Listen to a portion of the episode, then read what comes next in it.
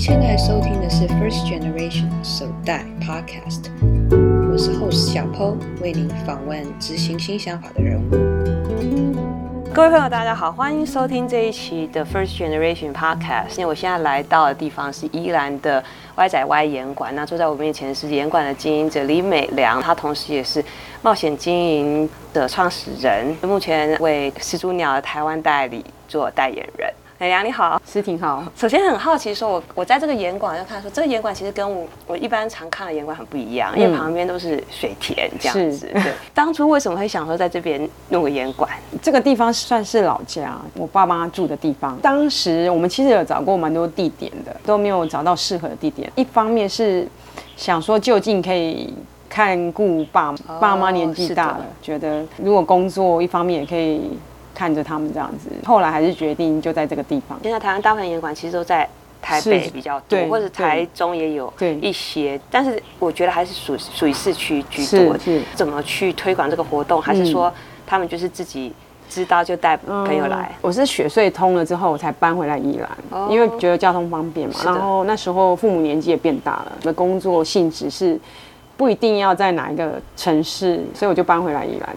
对。然后回来宜兰就觉得，哎，宜兰冬天很常下雨，没有地方可以攀岩，嗯、所以我们就盖了一个小小的一个抱石馆，纯粹是自己想要爬，所以不是在这边，不是在这边。嗯、后来渐渐的就，哎，附近的小孩子啊或学校渐渐有人来爬，竟然有游览车来，可是。那时候空间其实很小，我们就觉得说，嗯，好像要再盖大一点。你感觉到其实是有这个需求，其实也我们也没有想那么多。Oh, 一方面就是觉得自己想要爬，嗯、然后另一方面觉得哎、欸、学校他们好像有这个需求，觉得呃活动对于小孩子啊或是学生其实是、嗯、是非常好的，所以我们就很单纯就这样想，然后也没有考虑那么多，也没有想说哎、欸、其实依然没什么攀岩人口，它真的是一个应该算沙漠地带嘛，对，必须是自己去开发的一个地方这样子。是，可是因为自己想的很单纯。就是纯粹自己喜欢，然后就觉得哎对、欸，对小孩子可能是很好，所以我们就把它弄出来。现在主要来严馆攀岩的是小朋友居多吗？刚刚我说了，宜兰其实没什么攀岩人口，对对，所以它其实没有什么太多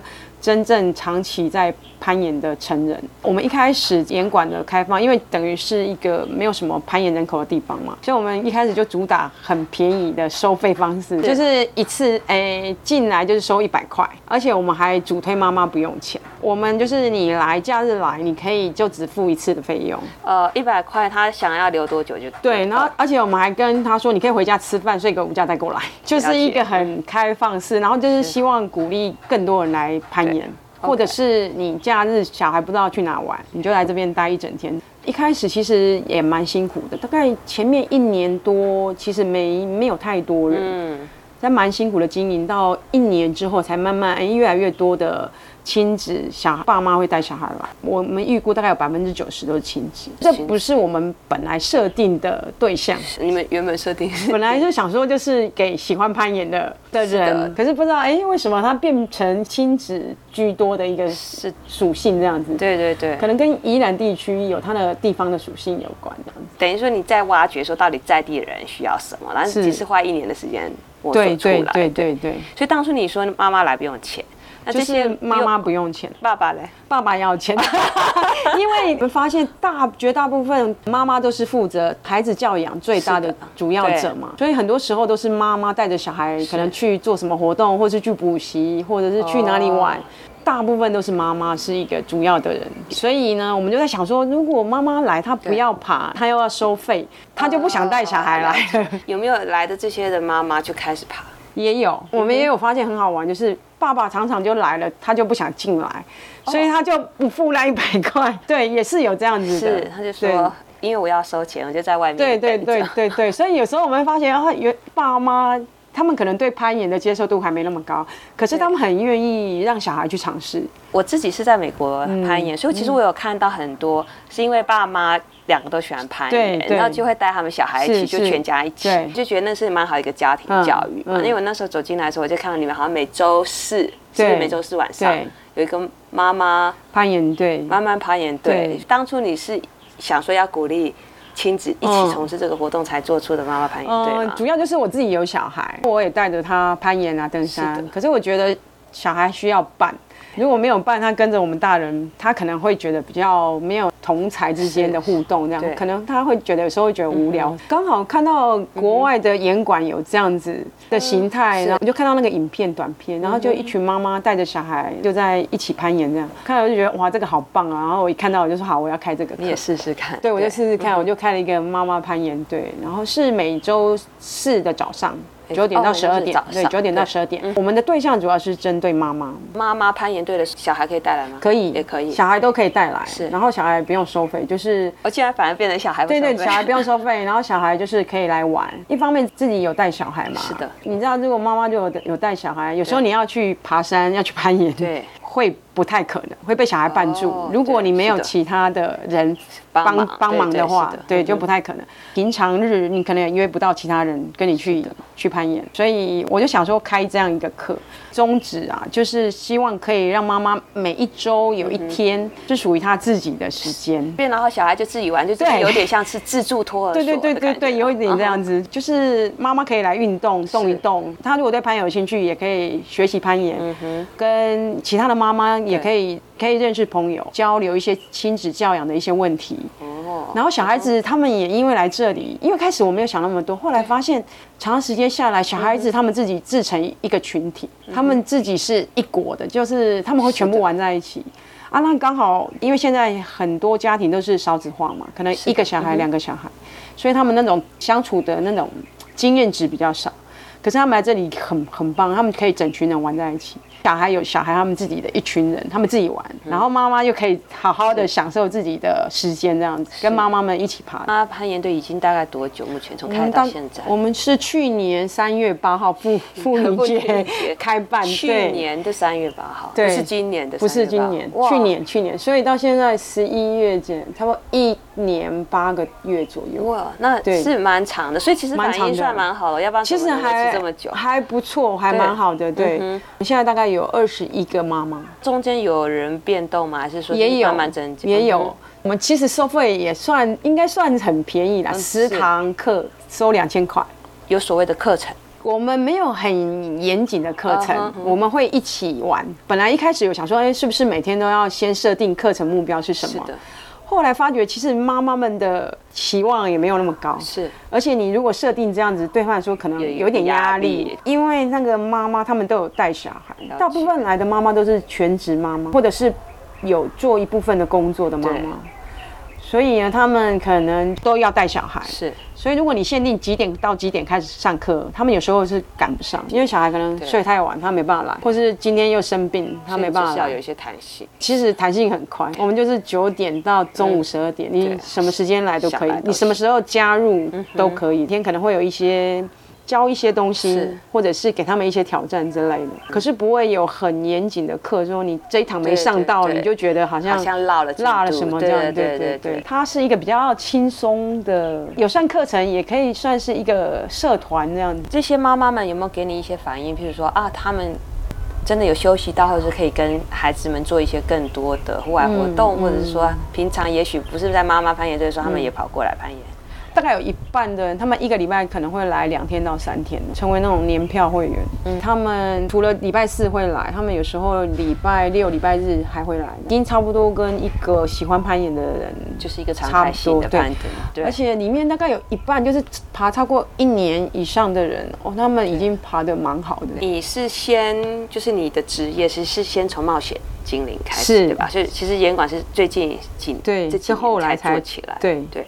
你跟我们介绍一下冒险精灵是一个什么样的团体？冒险精灵，我们一刚开始成立有三个朋友一起成立是，后来有一个朋友退出，后来就只剩下我跟、嗯、呃目前我的先生这样子。开始都是因为喜欢户外活动，喜欢登山、攀岩、溯溪，就希望说可以成立一个公司，带人家也一起去体验一下。户外活动，所以冒险精灵主要它的活动大概分，主要我们有带国内的登山、国外登山、溯溪，还有攀岩，还有一些训练课程，比如说雪地训练啊、攀岩课程。目前这几年好像最多比较是在海外登山这一块，对吧？对，所以对。你一般来讲，海外登山都是什么长天数，或者是或者是都到哪些国家？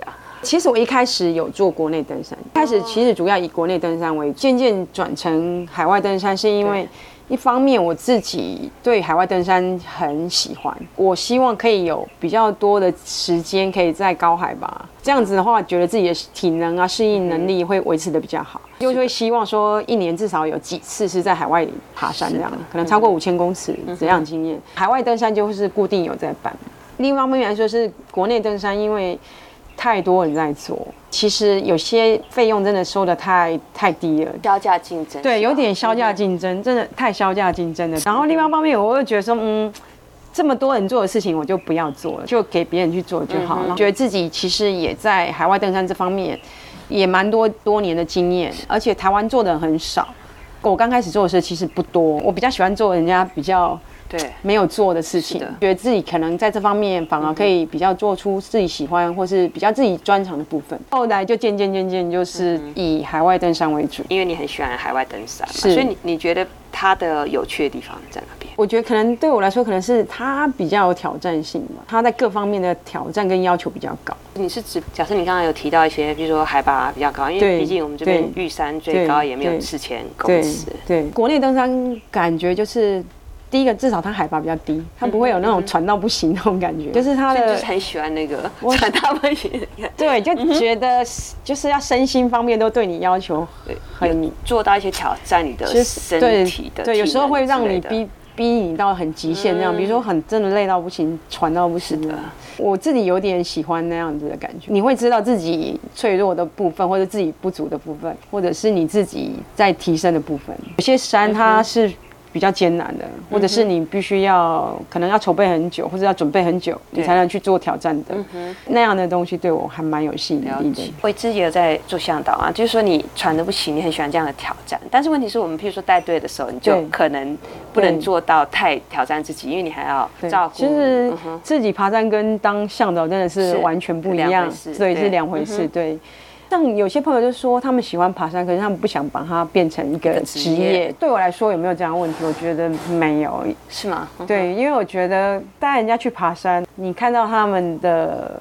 完成他们自己的梦想或目标，是。对我来说，我觉得这是一件很有意思的工作，而且它很有意义。某方面来说很有意义，就是你可以帮助别人，或是去协助别人这样。自己爬的山，你可能就会选择会有一点点挑战性的，可能超过你能力一点点的，可以去挑战它。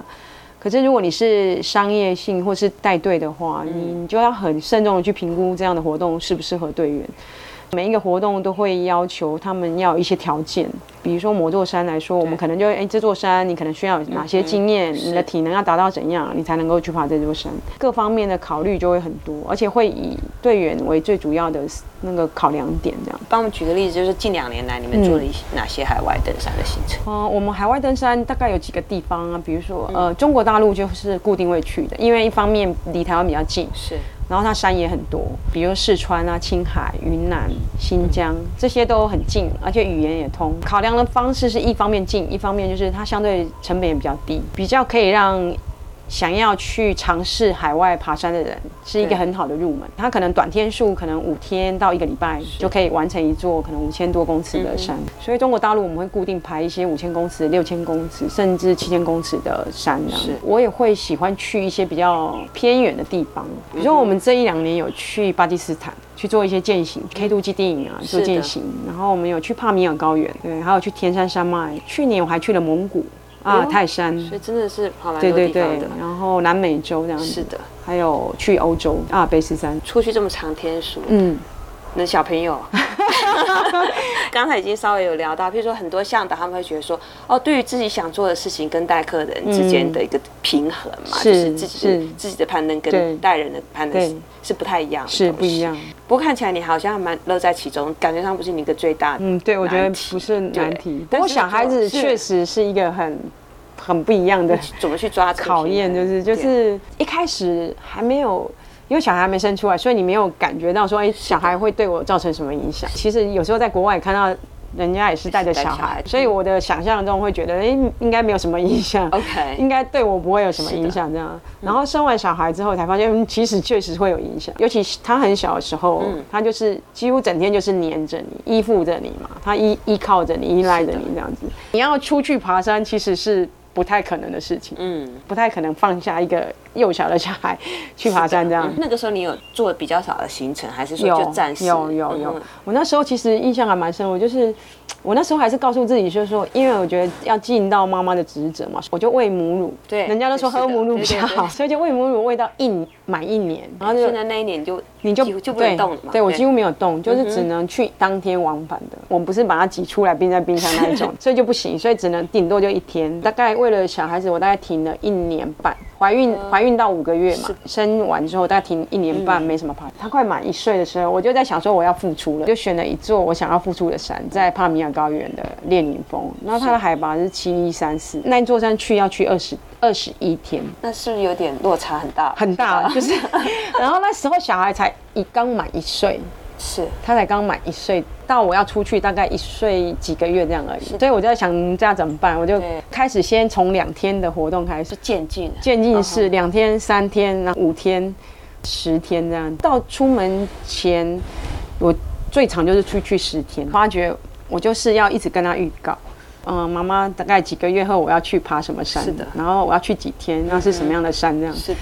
常常一不断的跟他讲，不断的跟他讲。出门前啊，又很密集跟他讲。比如说剩下一个月啊，我就很密集跟他讲。对，然后可能剩下两个礼拜，我就一天讲好几次。我也会跟他分享，说我这座山可能它的山大概怎样，那个国家怎样这样子。大概好像也了解我要去做什么事情，他就很清楚我要做什么，去多久。到后来，他好像觉得你很烦，不要再跟我讲这件事情。哎，后来我那一次我出国，他也都没有哭，他去送机也都没有哭，是因为说还没有领悟到有多久呢，还是就反正有可能前面开始他都还 OK，去应该二十一天很长。出国之后，大本营就是还有电话，所以我还会一直打电话给他，发觉。第一次感觉到有小孩对于一个女性户外者的影响很大。我在大本营的时候发现，哇，我非常想念我的小孩，非常非常想念，觉得爬山不重要，我不要爬了，我想回家，你知道，回家抱小孩，真的那个那个很强烈的，然后就会很想念小孩，就一直想说啊，队员赶快安全登顶，然后赶快安全下山，然后我就要回家，自己有没有登顶不重要。那时候觉得啊，我怎么会变成这样？因为我觉得。海外登山一直都是对我有对很重要的，对我很重要。然后我很很享受一件事情，我怎么可能到山下，然后我一点都不想去爬？这样对我来说好像不是很重要，不爬也没关系。这样，所以当下那时候第一次，我真的很强烈觉得，哦，原来有小孩不一样，就小孩的牵绊很大，然后觉得哎，登山已经。比较退居第二位，小孩是第一位。你看你现在还是做很多行程，对对，对，应该是说你后来是有对，就有还是还是一直有在转变。我不是说我一点都不想登顶嘛，可是我也是陪着队员登登顶那刹那，我也觉得我还是感受到那种喜爱、那种开心、那种幸福感，就是那种登山的幸福感，很纯粹的那部分。而且我我就说，我开玩笑说，我当下都没有想到小孩。当天登顶的时候，我还是很专注在那个当下，所以我就了解说，哦，其实我还是很喜欢登山，只是说有时候就是跟小孩有冲突的时候，小孩可能会变成是第一位，因为这样我就不敢去爬太危险的山。对于风险的一个重新的调整，就会变成都会爬比较觉得自己比较能够掌握、有把握、把握性比较高的那种山，太危险、太挑战性的就不爬。至少暂时不爬，这样就排了比较多比较轻松的践行啊，比如说像去 K Two 啊，去喜马拉雅山践行啊，就就排比较多，其他的。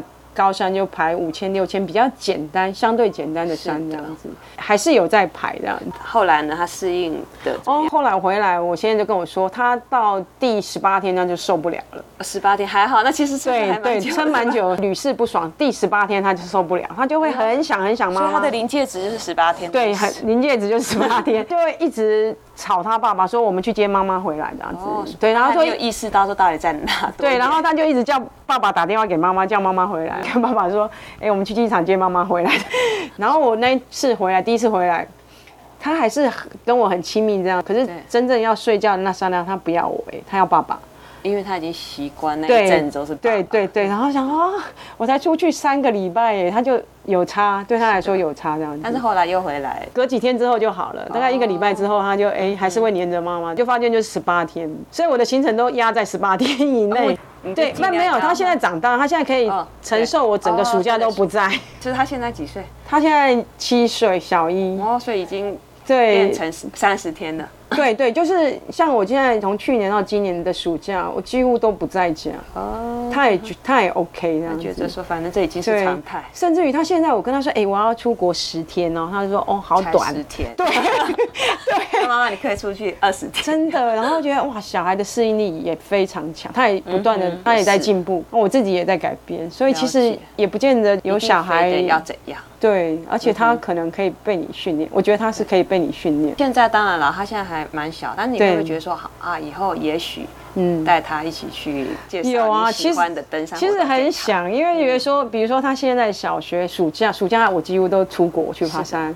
可是他只有那一段时间是放假，就觉得啊，我都没有陪他，有一点觉得这样不太好，就会很想说啊，如果他可以爬山的话，我就可以带着走，同时又有陪伴，对对，又有陪伴，又不耽误工作这样子。其实会到时候登山也搞成亲子团？有有有，现在就有 在带，有在带亲子。我先从我们妈妈攀岩队的那群妈妈开始带他们去走教山，我的目标是慢慢来，循序渐进，不用太急。现在大概每个月会排一次亲子践行。是以宜兰附近的山步道啊为主，我也希望我的小孩有伴，因为我们只有一个小孩。如果只有我带他去爬山，他可能对登山的兴趣不高。嗯、就是希望组一团，这样就可以可搞不好就可以拐他进去登山。对对对，几次下来发现亲子登山的时候，如果我是一个人带他爬山，他有时候就会耍赖说：“哦，我好累，我不想走的。”然后有个同才，有个同才，我就在后面跟妈妈聊天就好，因为他们整群都会跑不见，冲到很前面去，然后就觉得好轻松，好开心。对，帮他找同才是是必要的，对，挺有意思，真的是这样子，就会赖皮。对，会很明显，就算很近，他都会赖皮，觉得无聊或是什么。对，可是他有同才，他们就真的一路一直玩，一直玩，他完全不来找你，反而就说到底跑又跑到哪去？对，我都没看到他，真的 真的。反正就说，因为你很想做什么事情，然后你就介绍给，想说介绍给别人，你想要让别人也做你喜欢的事情，所以来开始你的事业的感觉。对，一开始只是想说自己也需要办，自 自己的小孩需要办。后来发觉，哎，其实很多妈妈或很多家庭，他们其实也很需要。以宜兰这边来说，假里面家庭里成员里面没有人是接触户外的话，他们要自己去走到户外，感觉是有一点门槛。他们比较不知道怎么进去这个领域里面。如果有人带他们，他们就比较不会那么会害怕。后来我们就除了带。妈妈攀岩队的攀岩，我也带他们去健行，带他们去露营，也带他们去户外的天然岩场攀岩。其实他们的接受度非常高，然后甚至会跟我抱怨说：“哎，活动可不可以再排多一点？” 因为他们觉得很好玩又很健康，然后他们亲子关系也会很亲密，因为都是一起去的。我其实还有很有一个小小的梦想，就是希望可以在宜兰可以让更多的家庭啊亲子。可以来接触户外活动，觉得现在的小孩真的都玩的不够这样子。我也觉得，其实我真的觉得小孩就是要好好对，就是要很就是很野的一直去玩。因为像我小孩子就新的东西，就因为我小孩子，我小的时候是很野，就在乡下长大，什么玩到处玩这样子。现在小孩就是被保护的太多，玩的太少，对自然的接触太少，觉得他们小时候没接触，长大要接触的很难。这门槛就更难跨。对，那有些人可能会，可是大部分人可能会觉得大自然你很无聊，或是觉得啊流汗不舒服什么的，对对对，会比较不容易去接触大自然。可是你如果小时候有接触过，就算你中间可能断了一段时间，可是你再回头，其实也会相对容易衔接起来。我觉得去户外的小孩身体各方面也会比较好。已经有很多研究在支持这一点，对对，我相信，而且他们各方面会比较健康，所以我现在其实很大的目标是在宜兰在地，希望可以推广攀岩也好，登山也好，健行露营也好，希望可以有更多的家庭、更多的家长愿意带小孩去户外。未来最大的一个想做的事情就是这件事情。这让我联想到我前阵才看了一个书，他说其实现在的生活生活形态都是久坐，连小孩子也开始久坐，说其实多动。对，是会帮助你的认知能力。其实多动，你的其头脑会变得更灵活、更聪明。看我们这边的小孩，因为他们常常在攀岩场，或者是我们去户外，其实很明显发现，如果是城市来的，或是他平常玩的比较少的小孩，他的肢体协调，嗯哼，各方面真的就比差蛮多的，明显的差蛮多，体能也差很多。甚至于我们可以透过攀岩或其他户外活动，鼓励他们去勇于挑战、尝试。是的，其实我们有时候会出路线给小朋友跑。而且会让他们受挫，因为他们就爬不完，他们的受挫能力会越来越好。也是，因为我们会故意给他们没办法那么快完成，各方面对他来说都是一个，可能是跟学校里的教育比较不一样的。从你带这些活动，自己孩子，然后从中就看到你的梦想？我觉得很有意义，就是还很多可以做的。如果看到家长对待小孩的方式啊，我也觉得很不恰当。比如说有些家长来，他可能觉得他花了一百块，那你就赶快爬，赶快爬，赶快爬这样子。其实我们也常常看到每个小孩是特质不一样。是的，有的小孩一来就开始很野的乱爬乱爬，就冲上去爬。可是有小孩他必须要观察，他要很熟悉这个环境，他才会开始慢慢尝试。他可能是属于谨慎型的小孩，可是因为现在家长就 也不知道在急什么，好像来上攀岩课或是上什么课，他都要赶快让他学到东西，或者是表现。对，嗯、可是我我们的想法就是，你让他玩就好，你不要给他任何目标或任何的压力。我会发现有些家当家长给小孩压力的时候，那个小孩就不爱玩了。对啊，因为当你扼杀了。觉得好玩的这件对对对对对对，那他就就断了这条路。对他本来可能他可能会喜欢这个活动，可是因为你一直 push 他，一直给他压力，是的，他反而后来连试都不愿意试，就觉得很可惜。所以有时候我们也常在这边教教育家长，怎么样用一个比较好的态度对待你的小孩。常常劝家长说，你不要给他压力，你不要管他，你让他自己去玩就好。是的。给他几次机会，你不要想说花了钱他就应该要学到什么东西。对对对，而且很多家长第一次来就说，你们有没有课程？嗯、对，我们都跟他说没有，我们没有课程。他不会跟你说还有有没有成绩单吧？哦，会哦，或者会有没有证书之类的。哦、对对对，就真的很明显看到家长就是很期望，嗯、好像小孩来上个什么课都要有一个。成果或者是成就，对对对对对啊！可是我们觉得就玩就好，是啊，开心的玩，他喜欢玩这样就好。他如果他今天不想爬，你就不要给他爬。是的，他说不定他只是想躺在那里，或者是他可能就在那边摸一摸而已，那也 OK 啊。所以我们这边其实几乎没有课程，我们都是让小孩自己玩，就是鼓励性让他们去玩。对对，这边也就是除了攀岩，也觉得也蛮多可以做的，亲子教育方面啊，或是。甚至于我们看到很多，就是家长会一直在下面保护小孩，或推小孩，或者是一直指导他这样子。是，通常我们都会制止家长。小孩子让他们从从做做当中自己去找出他们想要的东西，是一个很有价值的。对，然后我跟他说：“你现在教他，当你不教他的时候怎么办？”